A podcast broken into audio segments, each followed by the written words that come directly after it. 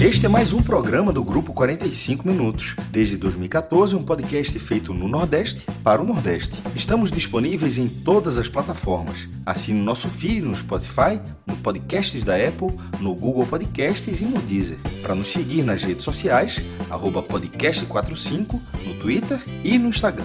E se quiser debater os assuntos do programa com a gente no WhatsApp, é só entrar no grupo do Clube 45, apoia.se barra podcast45. Muito obrigado pela escolha e pela confiança.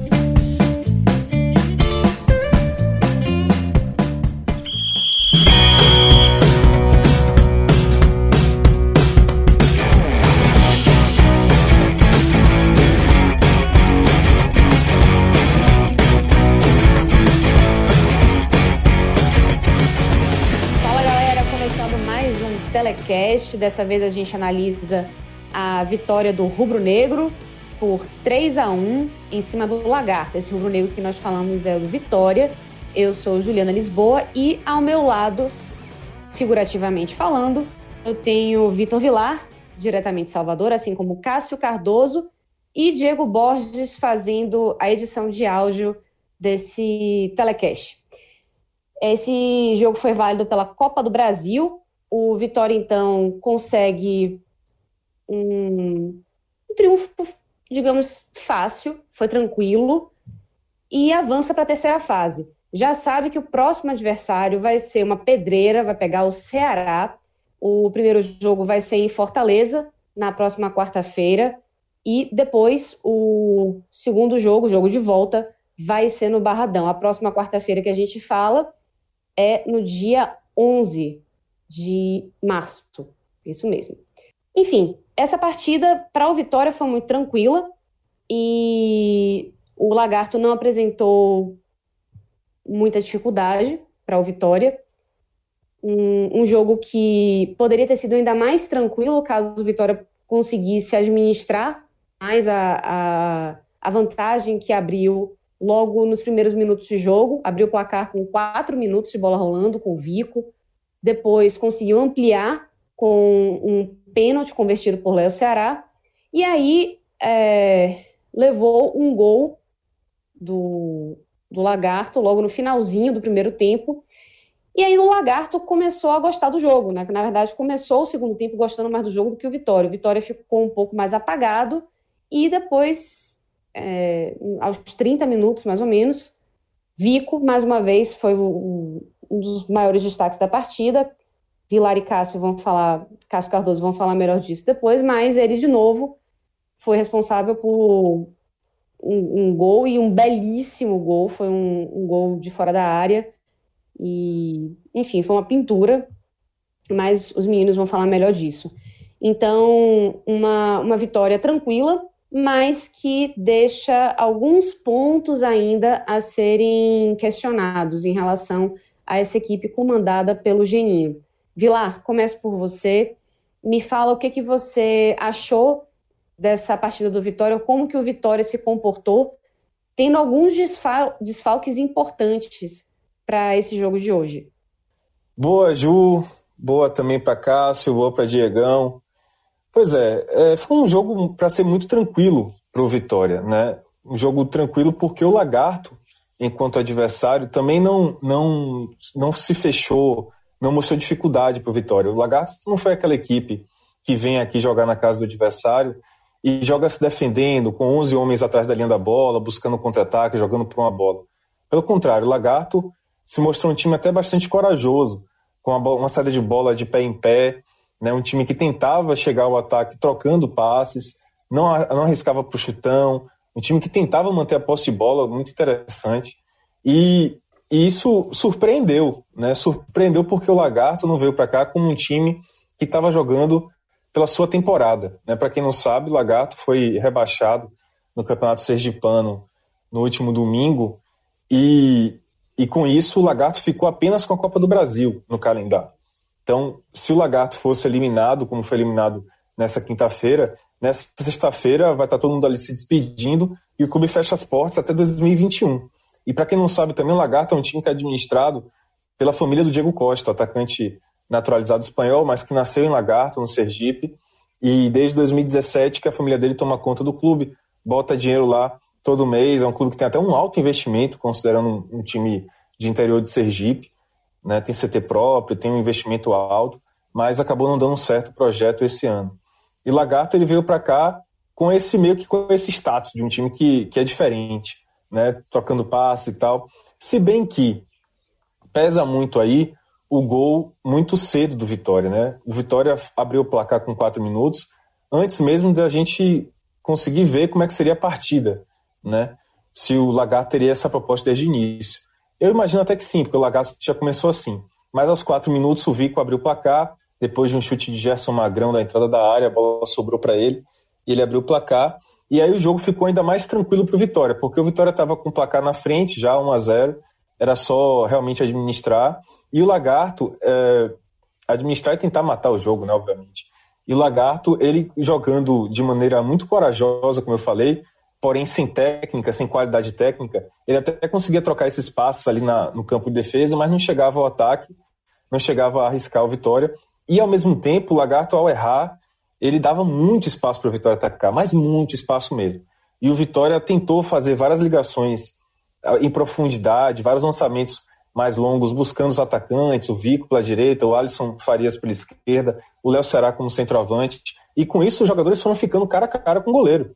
Né? Teve uma jogada mesmo que o Léo Ceará recebeu a bola cara a cara com o goleiro, ele deu uma, uma cavadinha, a bola tentou fazer um gol por cobertura e o Breno salvou. Então o Vitória teve várias chances no primeiro tempo de matar o jogo, matar completamente o jogo. Né? Nesse cenário, o Lagarto tentava sair com a bola, tentava chegar ao ataque com a bola dominada, mas errava, e aí nesse erro o Vitória conseguia criar uma chance. Teve também uma bola, uma bola na trave do Alisson Farias, então o Vitória teve oportunidades de matar esse jogo ainda no primeiro tempo. Fez até o segundo gol, o que daria uma tranquilidade ainda maior, obviamente, para administrar no segundo tempo, porque esse gol veio aos 41 minutos, num pênalti de Léo Ceará. Então, tudo indicava que o Vitória teria muita tranquilidade para administrar esse resultado no segundo tempo, 2 a 0 né, um pênalti convertido por ele, sofrido por ele mesmo, Léo Ceará. Só que aí o, o, Lagarto fez um gol logo nos minutos finais do primeiro tempo com Edilson, numa falha da zaga do Vitória. Uma falha, talvez a primeira falha da zaga do Vitória que a gente vê em 2020. Numa bola que foi chutada na área pelo, pelo Sapé, uh, o Ronaldo acabou espalmando para dentro da área, a bola resvalou em Rodrigo Andrade e sobrou para o Edilson marcar quase rente ali a trave, ele fez o gol. Então esse gol e também a forma como o Vitória voltou do intervalo é que deu algum drama à partida. Tava 2 a 1 um, resultado perigoso, porque o empate levaria para os pênaltis, e o Vitória voltou do intervalo muito, mas muito desligado. Parecia que o jogo já estava decidido, parecia que o Vitória já estava com a vaga na mão. E essa, esse desligamento do Vitória deu ainda, aí sim, deu espaço para o Lagarto continuar trocando passe, e dessa vez não aproveitou, o Vitória não aproveitou o espaço que o Lagarto deixava. Só que essa inferioridade do Vitória, esse drama que teve no Barradão, esse draminha, eu vou chamar porque foi bem rápido, durou apenas 20 minutos. Depois dos 20 minutos iniciais, o Vitória dominou o jogo novamente, se impôs, mostrou realmente que era dono da casa, e aí voltou a coisa de criar chances e acabar perdendo um pouquinho ali dessa chance de matar o jogo por erro técnico. Né? Então você teve ali mais uma chance do Alisson Farias, que ele chutou para fora, Teve também uma chance de vir com lançamento em velocidade para ele, que ele ficou cara a cara com o goleiro, acabou tentando fazer uma cavada também. É, na verdade, ele nem tentou fazer a cavada, ele tentou chutar, chutou em cima do goleiro. Então o Vitória foi criando chances. E aí veio finalmente o gol que você falou, Gil, 31 minutos, Vico fez um golaço. Uma pintura de gol. É... Até, assim, mudou o clima do jogo, né? Porque o gol meio que foi um, um merecimento. Parece que todos os gols perdidos foram acumulando ali e saiu aquele golaço para compensar. É, Vico pegou na direita, ele ajeitou para a perna esquerda, que é a perna boa de Vico, para quem não sabe, e ele chutou a bola assim, numa curva linda. Ela morreu no ângulo, o goleiro tentou dar um golpe de vista, porque era tudo que ele podia fazer, era torcer para ela sair. Mas ela morreu no ângulo, no lado direito, aquela parte da rede assim lateral. Indefensável, indefensável. Golaço. E ele até se emocionou na saída de, de campo, dedicando esse golaço ao pai. Ele até falou né, que esse foi o dia mais feliz da carreira profissional dele. Então, é, o 3 a 1 aí sim, matou o jogo completamente, o Vitória fez o papel dele. Mas queria deixar bem claro que dois, duas coisas. Um, é, o Lagarto não foi aquele adversário que se fechou, que ficou é, é mascando o jogo, sabe, remoendo o jogo pro, pro Vitória. Não, o Lagarto foi um time até que se abriu mesmo, e isso ajudou muito o Vitória. E segundo, o Vitória perdeu várias oportunidades de matar esse jogo. Era um jogo para o Vitória ter matado no primeiro tempo, fazer logo uns 3 a 0 no primeiro tempo. E aí só administrar, poupar os jogadores principais, tirar quem está desgastado, né? E, e, foi até um jogo que desgastou muito os jogadores do Vitória. A gente viu o Vico ser substituído, cansado, por exemplo. Então era um jogo para o Vitória ter feito muito mais tranquilidade. Acabou que pelo menos teve esse golaço aí para a torcida do Vitória comemorar. Muito bem, vou passar agora a palavra para meu grande amigo Cássio Cardoso. Cardoso, é...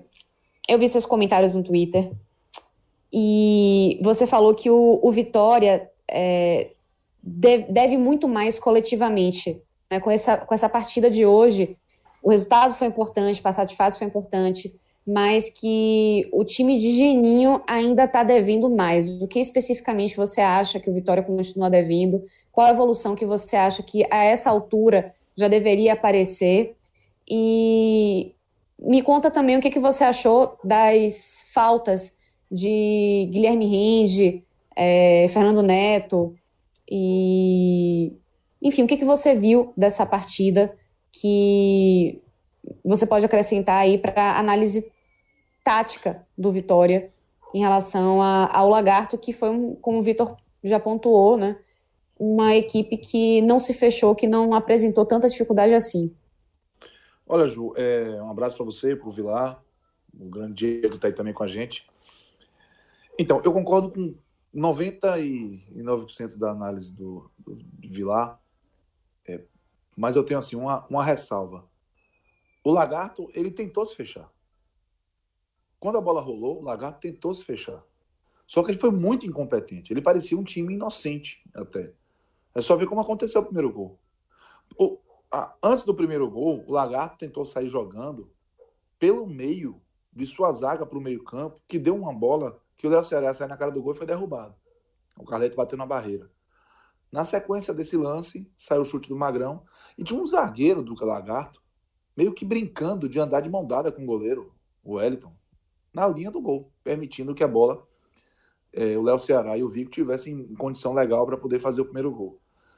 O gol foi com cinco minutos. Até entre o zero, o minuto zero, quando a bola rolou, e os cinco, o que nós vimos foi um lagarto que se colocou atrás da bola para esperar o Vitória. E isso fazia sentido, porque o lagarto ele é, poderia explorar uma dificuldade que o Vitória vinha mostrando nessa temporada, que é de impor um jogo e ser superior ao adversário, criando chance. Quando o Vitória tinha a bola, o Vitória, com a obrigação de propor, encontrou muita dificuldade de jogar. Só que o Lagarto não soube fazer isso. E o Vitória aproveitou.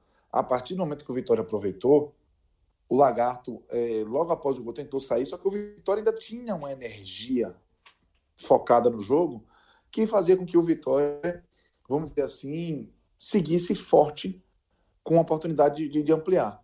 Mas teve um momento que o Vitória percebeu que o jogo estava tão acessível, e até o Geninho falou isso na, na coletiva, que o Vitória começou a tratar o jogo com uma certa preguiça, uma acomodação. E essa acomodação foi permitida ao Lagarto, com todos os limites que o Lagarto tem, se aproximar ali da meta do Ronaldo, não levando perigo, porque é um time que realmente com muitas dificuldades técnicas, mas se tratando de futebol, fazendo o Vitória correr algum risco, na minha opinião, desnecessário. Tanto que todas as vezes que o Vitória conseguiu empregar alguma energia, o Vitória conseguiu criar uma chance clara de gol. O Vitória teve oportunidade, porque bastava isso, bastava imprimir força, foco, que o Vitória chegava na cara do gol, porque não, o, o Lagarto não defendia bem. O, o número 5, Lucas, um horror a cabeça de área do, Lagarto. Muito mal em campo. O jogador que parecia brigado com a bola o tempo todo. Então, um time que que não tinha uma condição de marcar com qualidade. E quando tentava sair, e aí eu concordo com o Vilar, um time que tentava sempre sair tocando, mas não tinha na, no suporte do meio-campo alguém, porque o Lucas não fazer isso, para fazer o time desafogar da pressão. E aí era tipo assim: algumas vezes eu vi o goleiro Ayrton cobrar o tiro de meta dentro da área. O Ian, por exemplo, lateral direito, o Ian tentava sair, não encontrava alguém e dava um chutão. Porque o time não tinha. E, e, e, só deixou de fazer isso mais porque o Vitória relaxou. Aí o Vitória relaxou, baixou as linhas, sabia que não precisava forçar o erro que o Lagarto ia errar naturalmente, e isso fez o Vitória se acomodar. Quando o Vitória se acomodou, o Vitória passou a correr riscos desnecessários pelo simples fato de ter o Lagarto perto da sua meta. Teve um lance do pênalti, o gol, fez o 2 a 0 aí parecia que essa preguiça do Vitória poder, é, seria mais natural no segundo tempo, só que aí teve o lance da falta que o, que o Ronaldo, para mim, se embanou todo, jogou a bola nas costas do, do Rodrigo Andrade, e o Lagarto diminuiu, e aqui pra gente, só assim pro Lagarto diminuir. Com a bola rolando, com a necessidade de uma construção ofensiva, o Lagarto ia jogar até o Natal e não ia fazer um gol no Vitória. Porque é um time muito limitado. Mas o Vitória permitiu ao Lagarto sonhar. E aí, nesse início do segundo tempo, com 2 a 1 um no placar e depois de fazer esse gol no finalzinho, o Lagarto veio acreditando. E o Vitória veio achando que o jogo estava resolvido. Então, o Vitória. É, o, o que é, é, incomodou muito foi isso. Foi uma maturidade do Vitória que não teve para encarar o jogo como ele deveria ser encarado. Porque eu acho que o Guilherme Rende e o, o Fernando Neto fizeram falta, por quê? Porque basicamente o Vitória, mesmo que não precisasse deles para ganhar o jogo com justiça, que foi o que aconteceu, o Vitória foi um time sem pegada no meio. O meio-campo do Vitória assistiu o tempo inteiro, só que não tem consequência você assistir é, é, contra o Lagarto, porque o Lagarto é muito fraco tecnicamente. E aí é, é que vem a, a, grande questão. Não, não fizeram falta porque bastou o Vitória ter foco que o Vitória chegou ao placar. Bastou isso. Quando o Vitória tinha energia, ó, vamos jogar bola, gente, presta atenção aqui, não vamos, vamos forçar um erro, vamos dar uma marcação pressão, a coisa aconteceu. E aí, é, é, eu achei que com o Guilherme Rende e com o Fernando Neto, a tendência é que o Vitória fizesse isso melhor. E não permitisse que o Lagarto tivesse tanto a bola no meio-campo do Vitória. Que isso aconteceu no primeiro tempo e no início do segundo tempo. Tanto que no segundo tempo foi o pior momento da relação time e torcida. Time, a torcida começou a vaiar o Bocão, o Jonathan Bocão, que não estava bem, o Rodrigo Andrade já estava também ali despertando a impaciência do torcedor. E olha que eles estavam até criando algumas coisas pelo lado direito, mas lentos. E o time do Lagarto ganhando divididas e divididas e tendo faltas do lado da área para jogar na, no meio da zaga do Vitória. Então, assim, ficou um clima de tensão porque o Vitória permitiu isso. O Geninho tirou o Jean, que tecnicamente, com a bola no pé, ele conseguiu mostrar qualidade que a gente já conhece. Teve um outro carrinho ali, um momento de parar com o ataque foi bem. Mas foi um jogador que marcou muito distante também, em diversos momentos, e contribuiu para esse buraco que eu enxerguei no meio campo do Vitória, somente sem a bola. Essa falta de compactação, de pegada. E aí, quando o Geninho colocou o Romisson no lugar de Jean, acabou pro Lagarto. Acabou a brincadeira do Lagarto. Porque o Romisson entrou mostrando o que ele tem de característica mais forte, que é essa intensidade, essa dinâmica de meio campo, essa pegada mais forte. E aí, a partir daí, o Vitória emendou realmente as chances é, é, criadas, desperdiçadas, que o Vila bem relatou. Chegou o terceiro gol no momento que o Vico estava ali é, é, pegando a rebarba da impaciência do torcida Vitória, né? Porque quando as chances vão aparecendo e você não aproveita, a torcida começa a achar que o pior vai acontecer. Aí o Vico emendou o golaço e acabou resolvendo o jogo. É, e a partir daí o Vitória ficou tranquilo para esperar o final do jogo. Mas me incomodou a forma como o Vitória foi lento, foi é, displicente, foi até desarticulado em alguns momentos, mesmo enfrentando um adversário tão frágil. Eu esperava que o Vitória aproveitasse melhor esse cenário, não só pensando, é, ah, tem que jogar o tempo todo em alta rotação, não, mas que você deixasse para baixar a rotação quando o jogo tivesse resolvido. E o Vitória tinha condição de resolver no primeiro tempo. Mas não foi maduro para isso. O Vitória viu um jogo acessível e com o, o perigoso 1x0 no placar, baixou a guarda, como baixou a guarda também no início do segundo tempo com 2 a 1 Eu acho que isso incomodou muito, deixou o torcedor chateado, mas isso não quer dizer que o resultado foi conquistado sem justiça, sabe? O, o Vitória fez por onde? O Vitória é, é, fez o suficiente para ser muito superior. O placar poderia ter sido 4x1, poderia ter sido 5x1, teve gol anulado do João Tabocão, jogada que veio da esquerda. Podia ter sido. Mas isso não significa que houve um brilho. Porque é, é a conduta do Vitória no jogo evitou esse brilho claro, além de algumas deficiências na construção e na marcação, que também, eu, e aí eu já não sei dizer se elas, essas deficiências ficaram tão claras pela conduta, pela forma como Vitória passou a encarar o jogo, ou se elas realmente existem, independente do nível de concentração do time. O fato é que foi um resultado justo, uma classificação justa, um milhão e meio para o Vitória, já soma 2 milhões e 690 mil reais em premiação, vai para um confronto difícil mais possível contra o Ceará, afinal de contas é um clássico nordestino, decisão no Barradão. E é, é muito importante para o Vitória, mesmo quando não jogue bem, quando não convença, que você tenha a conquista de resultados, para que o ambiente fique em paz, para que exista uma, é, uma situação mais propensa a, às boas mudanças, né? Aquela mudança que não vem no desespero de um resultado ruim, no desespero da necessidade de uma resposta pública ao torcedor. Então o Vitória não está passando por isso, porque o Vitória tem é, conseguido resultados, mas precisa ter atenção a esse desempenho, sabe? Vitória hoje, para mim, não encontrou uma solução para a ausência do Fernando Neto e do Rende, porque o Rodrigo Andrade não foi bem, o Magrão vai lá, ok, até teve um azar no final do jogo, acertou uma bola na trave que ele construiu bem o lance. O Jean, para mim, defasado, ainda fisicamente, na pegada somente. E, assim, o Tenório, que, que, é um jogador que eu tenho uma expectativa interessante em relação a, a participar desse meio campo vitória, até junto com o Rende e com o Fernando Neto. Pô, o Geninho botou ontem 44 segundo tempo. Né, e bate um abacate. Achei também que o Geninho é, complicou. Assim, quando ele fala, ah, quis dar uma oportunidade ao Tenório. 44, velho. Aí não, né? Mas, é, enfim, eu acho que o Ju Vilar, eu acho que o Vitória fez por merecer foi, foi um time que, mesmo nos piores momentos, não correu risco. Não teve uma grande chance para o Lagarto. O Lagarto não teve uma grande chance o jogo todo. Mas eu esperava uma maturidade melhor do Vitória, técnica, tática e de conduta, para pegar um adversário tão frágil e resolver antes um jogo que o Vitória só foi resolver aos 30 do segundo tempo.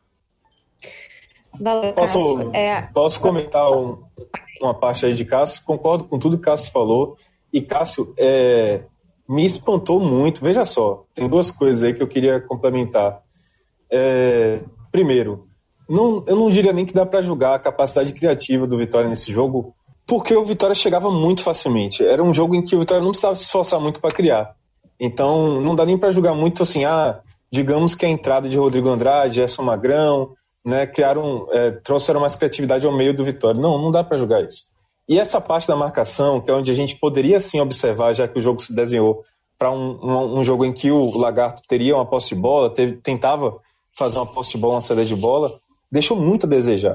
É impressionante como deixou, deixou a desejar. E aí eu falo da ausência de Guilherme Rende e Fernando, Fernando Neto. Com certeza, com esses dois em campo, porque eles eram os que mais se entregavam, né? Rende e Fernando Neto se destacaram, sobretudo nesse início de ano, por se entregar. Fernando Neto, mesmo sendo o cara, teoricamente, mais de armação, mas ele é muito entregue na marcação também. E Guilherme Rende, como primeiro volante, conseguia se entregar. Né? Nesse esse trio que entrou agora, o Rodrigo Andrade, Gerson Magrão e Jean, me impressionou como eles marcam olhando, velho. É o famoso marcando com o olho. O Jean, o tempo todo também, assim, que seria o cara primeiro, primeiro volante mesmo, várias vezes ele tentou marcar ali tentou, assim, chegar, mas faltava um pouco de condição física. Esse é um problema de Jean, que Geninho já tinha é, apontado que precisava dar ritmo para ele no jogo contra o CRB, para ele jogar agora contra o Lagarto. E ele, mais uma vez, foi substituído. Contra o CRB, ele foi substituído por cansaço, por, por uma falta de preparo físico, né, cansou. E agora contra o Lagarto, um jogo que era teoricamente mais fácil, ele também foi substituído. Então, é, não sei se aí por uma questão física realmente ou por técnico, já que Jean não estava fazendo uma boa partida. É, mas assim, e, e, principalmente Gerson Magrão e Rodrigo Andrade, pô, eu achei eles dois muito, muito assim, displicentes mesmo na marcação, né? Mas é o que, o que você falou, eu acho que não dava nem para você também, é, dá para você considerar e criticar talvez, analisar a atitude do Vitória, de ficar marcando com o olho. Agora, não dá nem para dizer, ah, isso levou um risco ao Vitória, porque não levou, em absoluto. O Lagarto, mesmo tendo, encontrando essa marcação no meio campo do Vitória, muito, mas muito, muito displicente, o Lagarto não criou nada, velho, nada, nada, nada. E, como, como você falou, Cássio, e, e eu digo que o que dá para saber, pelo menos, é que, uh, mesmo com, com Jean é, mesmo com Jean, por exemplo, no último jogo do CRB, foi Jean, Guilherme Rende e Fernando Neto meio campo. Né? Mesmo naquele time, mais uma vez foi Fernando Neto e Guilherme Rende quem marcou, quem mais é, é, foi para o combate.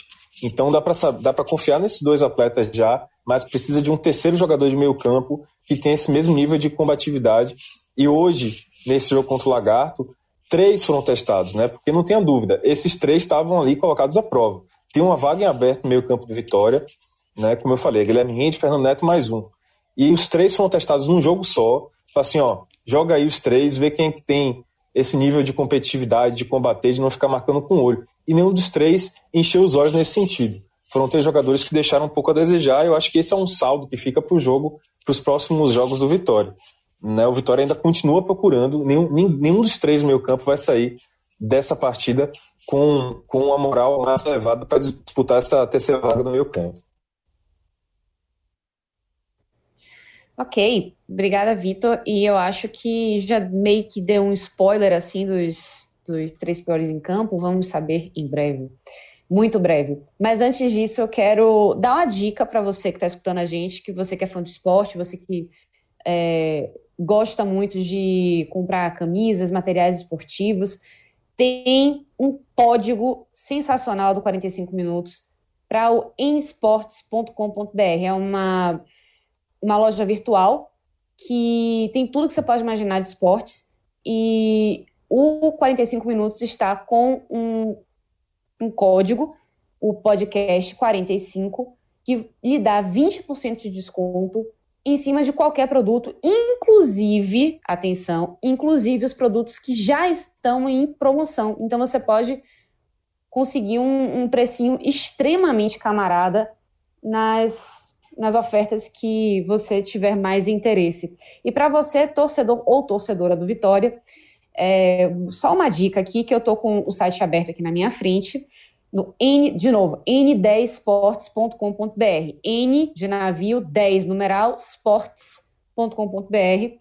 Você tem aqui uma camisa do Esporte Clube Vitória retrô dos anos 90, bem bonitinha mesmo, bem organizada.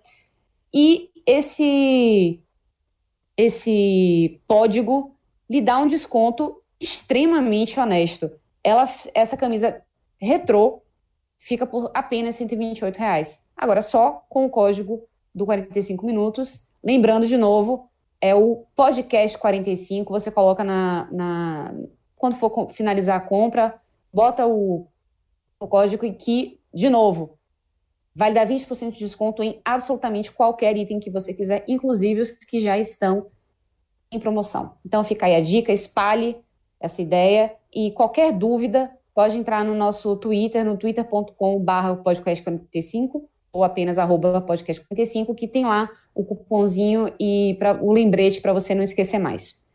Muito bem, volto para você, Cássio Cardoso, é, já que Vitor Vilar fez uma interferência aí que achei muito pertinente. Mas agora eu quero voltar com você para você me dizer assim suas análises individuais, quem que você achou que fez a diferença e quem que ficou devendo. Vai lá. Ju, é, eu, vou, eu vou acabar me aproximando muito da percepção do Vilar. Eu vou começar com quem ficou devendo. Três jogadores me, me incomodaram assim, o desempenho. O, um pouco menos o Ronaldo, mas porque ele não foi muito exigido. Aí deixa uma bola que ela se transformar em chance de gol para a equipe do Lagarto, ele precisa né, ter essa atenção chamada o Ronaldo, que parece que é um jogador que é mais adaptado a grandes jogos. Né? Em clássicos ele cresce de uma forma absurda, mas falhou no gol do CRB semana passada, o Vitória venceu por 2 a 1 e hoje o Lagarto só fez o gol porque o Ronaldo errou. Essa é uma verdade. Mas me incomodaram mais o Bocão e o Rodrigo Andrade. Esses dois, é, é, eles me chamaram a atenção né, é, nesse processo de, de displicência, de lentidão, de falta de aproximação. E nessa dividida aí, eu tenho dúvida se eu fico com o Rodrigo Andrade porque é um potencial desperdiçado ou com o Jonathan Bocão porque eu esperava mais. Eu acho que vou ficar com o Bocão, que é um jogador que tomou a posição do Van é uma aposta do Geninho, mas que está é, ali patinando. Ele não consegue se firmar. O Van, inclusive, foi é, inserido no jogo pelo próprio Geninho no segundo tempo, não no lugar do Bocão, no lugar do Vico, mas depois o Bocão saiu para entrar do Tenório aos 44 do segundo tempo. Agora, o Rodrigo Andrade precisa também chamar atenção, porque é incrível que o Rodrigo Andrade você vê que ele tem tudo para ser um grande jogador, mas ele não, ele não consegue ser regular, né? E hoje foi mal. Então, é, não pode. Para é, confirmar isso que você está dizendo, né? Num dos, dos, momentos do jogo assim que mais me chamou a atenção lá para o segundo tempo, ele conseguiu dar duas canetas seguidas, né? Passou por dois jogadores e aí acabou mandando a, a, a bola para fora na finalização. Mas isso mostra que qualidade técnica ele tem, mas isso. que realmente a cabeça, o, a cabeça está fora do lugar, o, o, corpo também, de certa forma, porque ele não consegue entrar em forma, né? Ele não, não tem uma, é, um comprometimento enquanto atleta profissional. Agora, quando ele está num bom momento, ele faz a diferença, né? Ele tem um, um refino técnico, de, assim, é, para uma, uma série B, principalmente, isso deveria fazer mais diferença. O problema é que ele não consegue estar sempre na sua melhor forma. Exatamente, Ju. Então, acho que, que isso, o Rodrigo deu mais uma prova. Esse lance que você citou, ele faria, poderia fazer um golaço, mas se ele dá o passe para o Ceará, por exemplo, que era até o óbvio a fazer, ele poderia também se consagrar. Então, para mim, é, é, foi um exemplo clássico, muito bem observado. E o meu pode ficar com Jonathan Bocão, Rodrigo Andrade e Ronaldo, os seis piores. Os melhores. Olha, melhores, melhores. Olhas Farias, eu acho que ele abusou do, da displicência, de achar que o jogo estava resolvido. É, poderia ser um dos melhores, porque ele foi assim. No, no início do jogo ele estava muito ativo. Mas eu vou ficar. Pronto, eu vou ficar com com dois que me chamaram a atenção. Os dois na frente. Del Ceará, gostei do jogo do Del Ceará. Se movimentou, participou, sofreu pênalti, fez o gol, sofreu falta, deu passe para Vico na cara do gol, Vico perdeu. E vou ficar com o melhor do jogo, na minha opinião, que foi o Vico. Participou dos três gols de forma direta. Ele fez o primeiro, ele deu passe para o Del Ceará, sofreu pênalti com passe em infiltração muito bom no segundo, e fez aquele golaço, o terceiro, para decidir o jogo. Então o Vico, para mim, foi o melhor do Vitória. Muito bem, Vico acho que é uma, um consenso geral aqui, né? O cara do jogo. E essa pintura mesmo dele do, no segundo tempo, aos 30 minutos, 31 minutos, realmente foi é, um, um, gol que. Tem nem muito o que dizer, foi um golaço. e, e acho que calou muito a boca de quem ainda tinha é, ainda olhava para ele assim como um menino que não tinha para que que chegou aqui, não tem nem cara de jogador de futebol. É muito torcedor do Vitória falando isso. E ele está se mostrando, na minha opinião, pelo menos, um jogador que está sempre buscando o jogo, sempre se doando muito. É, o que falta, de repente, um refino técnico, ele consegue é, compensar em em doação mesmo, em se doar em campo e, não, e acreditar nas jogadas e correr atrás. E, enfim, acho que acabou sendo premiado com um golaço e concordo, acho que o, o, ele foi o grande destaque desse, desse jogo. Vilar, para você agora, seus destaques individuais, é, passando primeiro pelos piores e depois os melhores, vai, para a gente terminar em alta. Bom, então vamos lá, né? É, vou concordar basicamente também com tudo que Cássio falou, leitura muito boa, muito correta. É, e eu tenho algo a acrescentar, assim, para mim o pior em campo foi Bocão, tá? Porque ele errou muito, velho, muito. E, e, é um jogador que, assim, já enfrenta uma desconfiança muito grande da torcida. Tem, tem uma questão aí, né? Van, ele é um jogador que tecnicamente não está garantido no Vitória, né? Geninho tem uma dúvida em relação a ele muito clara. Acho que isso vem desde a Série B do ano passado, porque teve um momento da Série B em que, em que Van perdeu a vaga de titular e Bocão virou titular, depois Van retornou porque Bocão se machucou na reta final da Série B. Então há uma dúvida muito clara de Geninho em torno de Bocão. E, e é um jogador que agrada, digamos assim, somente a Geninho, porque a torcida tem uma preferência muito clara em relação a Van. Porque Van tem aquele traço de jogador um pouco mais é, de torcida, assim, sabe? Aquele cara que se doa, que, que é muito humilde, né? Viu do Intermunicipal há pouco a tempo. A famosa garra, né? É o cara que tem garra. Isso, é o cara que, assim, não, não tá nem aí. O cara é, é, se lasca todo em campo, se entrega, dá o sangue, dá uma garra danada e tal. Então a torcida parece que gosta um pouco mais dele. É um, é um folclore. Esse lateral direito veloz do Vitória, que se entrega, que se mata em campo, é um folclore. Todo, todo time do Vitória tem um. Né? Todo bom time do Vitória tem um.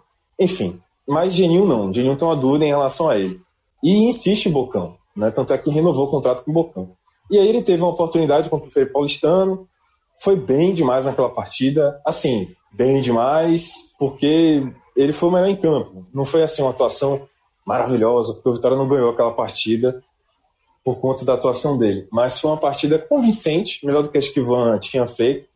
E, e aí ele ganhou a titularidade, aparentemente, depois disso. Né? Mas aí, pouco tempo depois, aí teve jogo do CRB e tal, aí veio esse jogo agora contra o Lagarto e o, o Bocão faz uma partida ruim. Então a torcida pega realmente no pé, já, já lembra aquele ranço que tem é, e a preferência que tem por Van. E aí o que eu quero dizer é que ele está numa situação muito assim, na, na corda bamba mesmo com a torcida, e ele tem que ter uma sequência de partidas boas, naquele nível do jogo do Frei Paulistano, para que a convicção que Geninho tem em cima dele, a torcida também tenha. Porque é, basta um, um, cruzamento mal feito, como ele fez nesse jogo contra o Lagarto, para que a torcida né, pegue no pé. E Rodrigo Andrade também, mesma situação.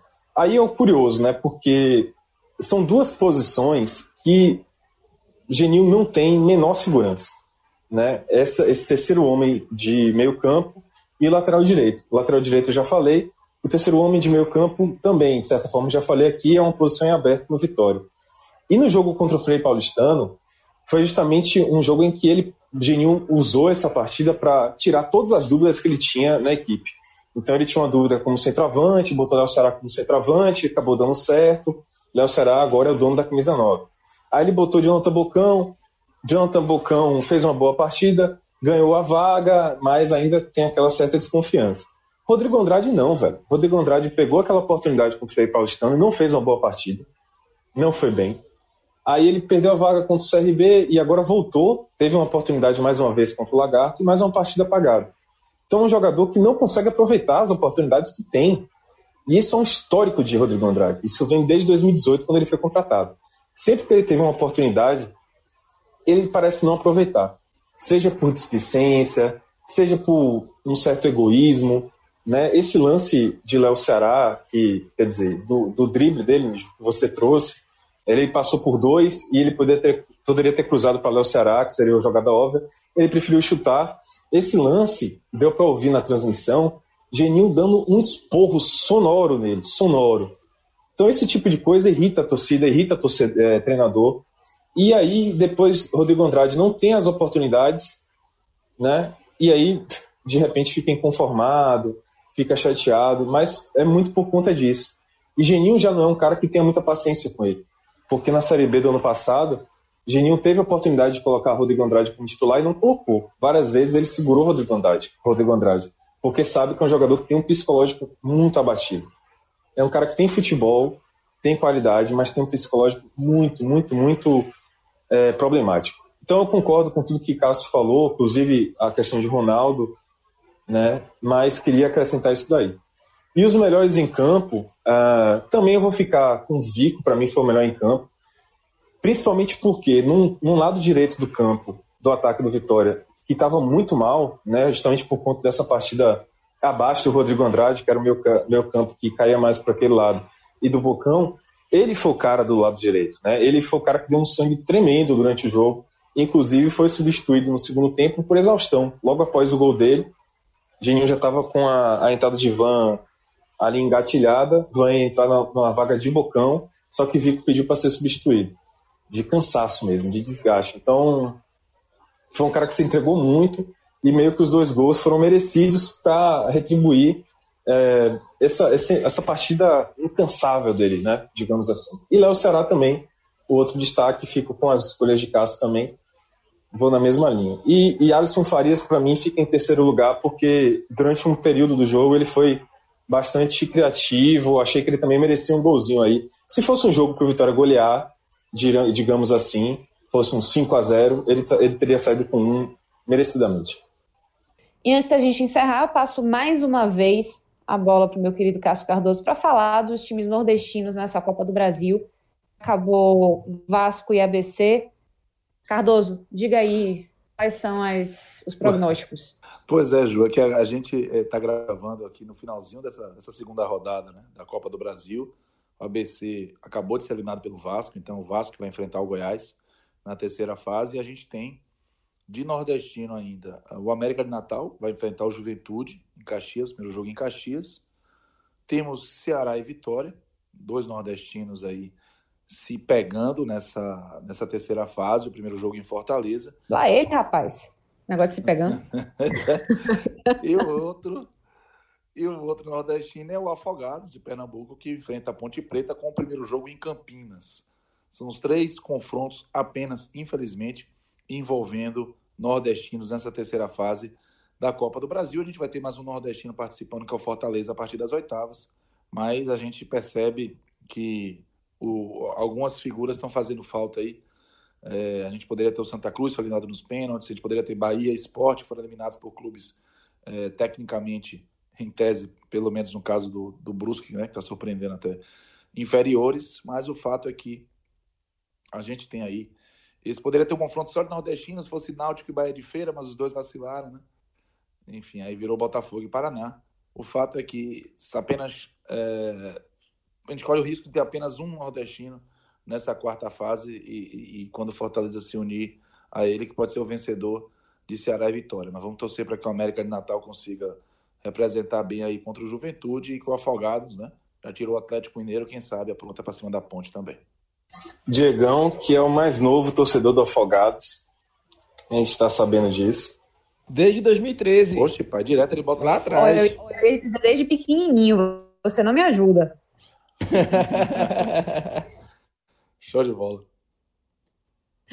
Muito bem, gente. Então, dessa forma a gente finaliza esse telecast com a análise do jogo entre Vitória e Lagarto, também passeando um pouquinho pelos nordestinos que estavam e estão ainda na Copa do Brasil. A gente fica por aqui. Agradeço muito a você que nos escutou até agora, que teve essa paciência, mas fique ligado porque sempre vai ter informação e telecast sobre Copa do Brasil, estaduais, Copa do Nordeste, enfim, um monte de coisa aí que o podcast 45 cobre, especialmente sobre o futebol nordestino. Forte abraço e até a próxima.